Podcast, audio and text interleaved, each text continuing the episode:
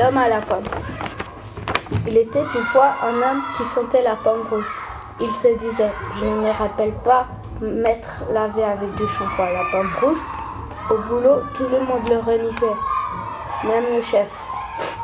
Même le chef. Que se passe-t-il?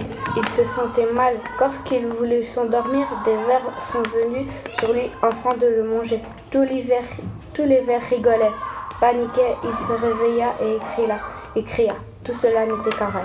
Fin.